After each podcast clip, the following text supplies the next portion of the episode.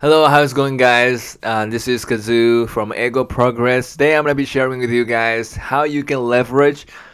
online uh, English conversations platforms and how you guys can get the most out of it. ということですね。今日は、えー、オンライン英会話のですね、えー、使い方、ベストな使い方について話していこうと思います。で、私自身がもう英会、オンライン英会話を使ってめちゃめちゃですね、スピーキング力が伸びました。ですね、そもそも私はですね、全然最初から英語できたわけじゃなくて、あ全然もう本当にできない方でした。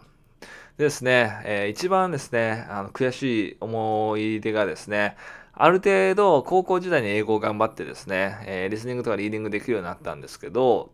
あの大学に行ってですね、まあ、その状態でインプット力が高い状態で行ったので、ある程度いけるかなと思って、で、その大体ちょっと英語ができるようなクラスに入れられて、で最初自己紹介があったんですよね。で、蓋を開けてみると、その周り帰国子女とインターセイで、自分がもう本当に数少ない、その国内、なんですか、純ジャパンみたいな感じだったんですよね。で、そこで、あの、本当にめちゃめちゃ恥をかいたというか、もう本当に劣等感、もう本当に明らかに周りの人と差がありすぎて、劣等感をですね、感じました。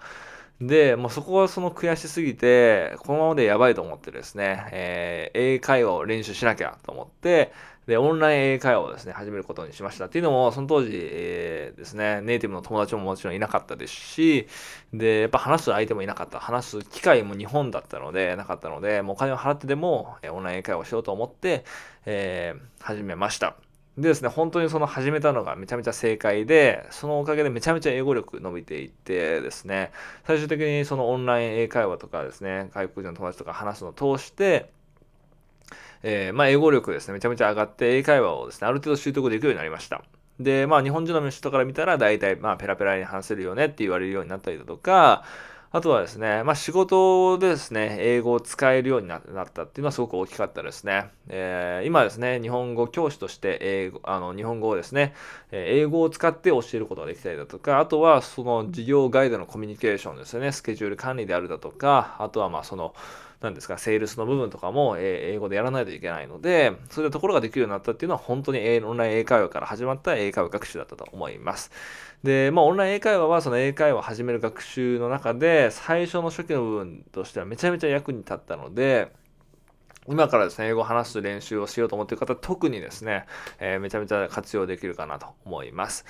でですね、えー、気をつけた点がですね、いくつかあって、その気をつけたおかげで、えー、ポイントのおかげで、英語力、まあ、英会話力っていうのはぐんと伸びたので、今日はそこをですね、後ほど3つお伝えしていこうと思います。でその3つをですね、えー、お伝えする前に、まあ、すごく重要なポイントというか、前提条件があるので、まずそこをお伝えしてから3つのポイントをお伝えしていこうと思います。でそこの3つのあのポイントをお伝えする前の前提条件って何かっていうと、まあ、オンライン英会話の、ま、立ち位置というか、まあ、効果みたいなところをまず知るということですよね。で、オンライン会話を、まあ、する目的って、まあ、人によって違うとは思うんですが、まあ、例えばその楽しむためにやるとかあると思うんですが、まあ、ほとんどの人は英会話力を伸ばす、スピーキング力を伸ばすっていう目的でやってるかと思います。で、そう考えたときに、じゃあオンライン英会話ってどういうですね、力が鍛えられるかというと、基本的にはまあもちろん聞く力もそうなんですが、話すっていう意味でいくと、自分の知ってる知識、インプットとかを通して単語とかを覚えたりして仕入れた知識、知ってる知識をうまく使っていくっていうところですね。まあ、その知らないものはもちろん鍛えることはできないので、自分のすでに知っているものを練習して練習して、うまくこう、スムーズにしていく。そこがオンライン英会話のすごくポイントですね。でそうなった時に何が大事かっていうと、自分が話している時間、自分が話さないとそこは改善できないので、自分が話している時間っていうのがすごく重要になります。はい。で、まあ、回数ですね。やる回数。まあ、量と質っていうところを言うと、量がめちゃめちゃ重要ですね。で、ここはいろんな議論があって、質も大事とかっていうのあったりだとか、ネイティブで話した方がいいっていうのはあるとは思うんですが、ベストなことを言うともちろんそネイティブで話した方がいいと思います。ただ、ネイティブの人ってやっぱりこう、高いかったりするんですね。オンライン英会話の中でも。で、そこまでやっぱ払えない人もいると思いますし、僕自身もそういうの払えなかったので、その当時。で、あの、安心していただきたいのは別にネイティブで話さなくても全然練習できる。ことですね。でネイティブである必要はない。例えばそのネイティブと話さないといけない理由ってそんなになくてですね、例えばその聞くっていうところでいくと、じゃあネイティブと話した方が、その表現をですね、ネイティブのやつ仕入れられるじゃないかっていうのもあるんですけど、ただ、その仕入れるのって別に YouTube とか Netflix とか通してでも全然できること。別にその英会話をする必要はないので、えー、そういうところは別に見ればいいですし、あとま発音に関しても別にこれはネイティブのやつを聞いてるからといって自動的に良くなっていくわけではないので、えー、自分で発音矯正とかしていかないといけない。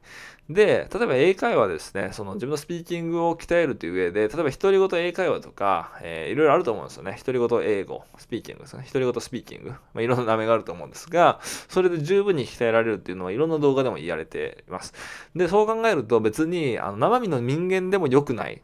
壁でもいいわけですね。っていうことは、生身の人間だったとしても、ネイティブであろうが、それがフィリピン人であろうが、話すには全然あんまり関係ないっていうことですね。はい。ということでいくと、まずその回数が質より重要っていうのは、まずすごく、初期の段階ではすごくポイントになってくるかなと思います。はい。で、そこの大前提を押さえた上で、じゃあ3つのポイントですね。私が意識したことをお伝えしていこうと思うんですが、まず1点目ですね。1点目はとにかく自分がもう話す。ってとこですね。回数を重視してる。質よりも回数って言ってるからには、その回数何回も、例えば100回ぐらいオンライン会だとしても、1回1回が、例えば自分、極端に言えば自分が話してるのが5分だったら、5分かける100回になるわけですよね。逆に20分、25分中20分話してたら20分かける100になるわけですよね。それでも全然その練習量とかっていうのは変わってくるので、先生を遮ってでも話す。先生はサービスとしてやってるので、もちろん最低限のマナーとかあるんですけども、自分の、あの、その、先生にめちゃめちゃ優しくしないといけないとか、めちゃめちゃなんかそこを気を使いすぎて自分が話せないっていうのなると本末転倒なので、申請を遮ってでも自分が話すその貪欲な姿勢、そういうふうに話そうとしてると先生も分かってくれて、あんまり話さなくなってくるので、自分が話すっていうのはすごく重要になります。もちろんそこでフィードバックもらったらそれをしっかり聞くっていうのは大事ですが、基本的には話すっていうのが大事になります。フィードバックとか別に、あの、録画を例えばしたりして、自分で見直したりをすることもできるので、その最中はま話す、なんかもなんかも話すっていうところですね、そこをすごく意識しました。で、そのおかげで、あの、まあ、自分のやっぱり話す時間っていうのが圧倒的に増えて、まあ、やればやるだけどんどんどんどん改善していくって形ですね。自分の知ってる知識が。で、二つ目のポイントとしては、そことちょっと関連するんですが、先生選びにおいてですね、あんまり自分のことを話さない、質問をうまくしてくれる先生っていうのを、え、すごく重視して選んでいく。ここはすごく重要になりますね。先生によっては、あの、良かれと思ってるので、全然悪気はないんですけど、こう、たくさん話してしまう。自分のことを。で、生徒にあんまり話せない。で、もちろん、その、力関係で言ったらおかしいですけど、えー、先生と生徒だったら絶対先生の方が話せることが多いので、先生がずっとパッて話しちゃうとなかなかこう入りにくくなっていけなくなってしまう。で、そういうような状態だと本当にもう25分、15分とかしか話せないので、絶対に、えー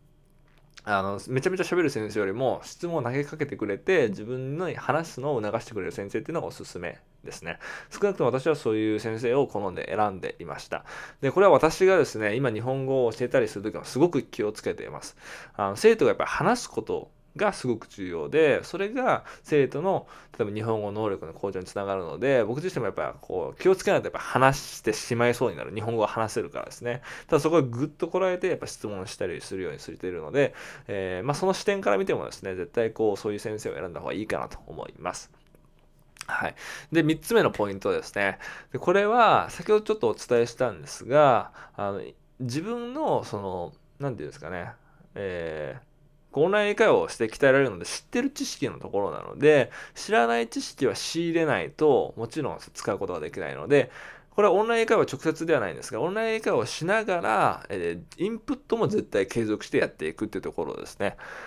で、やっぱ一番ベスト、私が使ったやり方で良かったのは、オンライン英会話をやりつつ、YouTube とかを見て、自然な英語の表現とかを仕入れて、それを使う。で、またそこで、じゃあフィードバックを受けて、ちょっと違うかったかな、ちょっと反応良かったかなとか、実際先生がフィードバックもらって、じゃあもう一回、えー、そういうのを仕入れて、それをもう一回使ってみる。その繰り返しですね、YouTube 見て、YouTube じゃなくてもいいんですが、インプットして、それをオンライン英会話で使って、フィードバックを受けて、また仕入れてっていう繰り返し。それで、自分の知らないところもどんどんどんどん使えるようになってくるので、オンライン英会話でよくあるのは、自分の自己紹介だけして、自分の自己紹介が超うまくなる。ただ、それ以外は言えないってよく起こることで相談とかもよく受けるんですますが、それは、あの、オンライン英会話だけをやってるとそうなっちゃうので、必ずオンライン英会話以外でインプットをして、それを仕入れて、それを使うっていうところですね。それを意識するだけで、全然違う結果になってくるので、そこのとこも意識していただきたいと思います。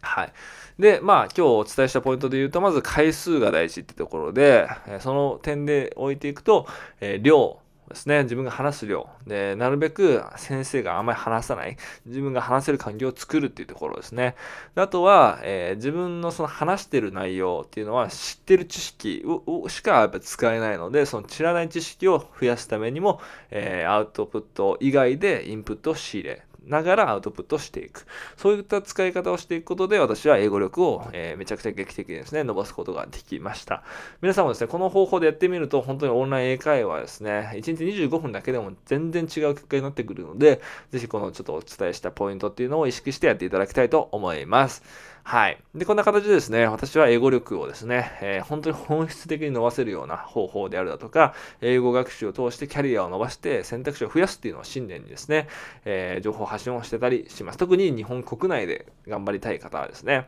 発信しているので、興味のある方はまたチャンネル登録の方もよろしくお願いします。コメントもお待ちしております。Okay, alright, that's it for today, and I'll see you guys in the next one. Bye bye.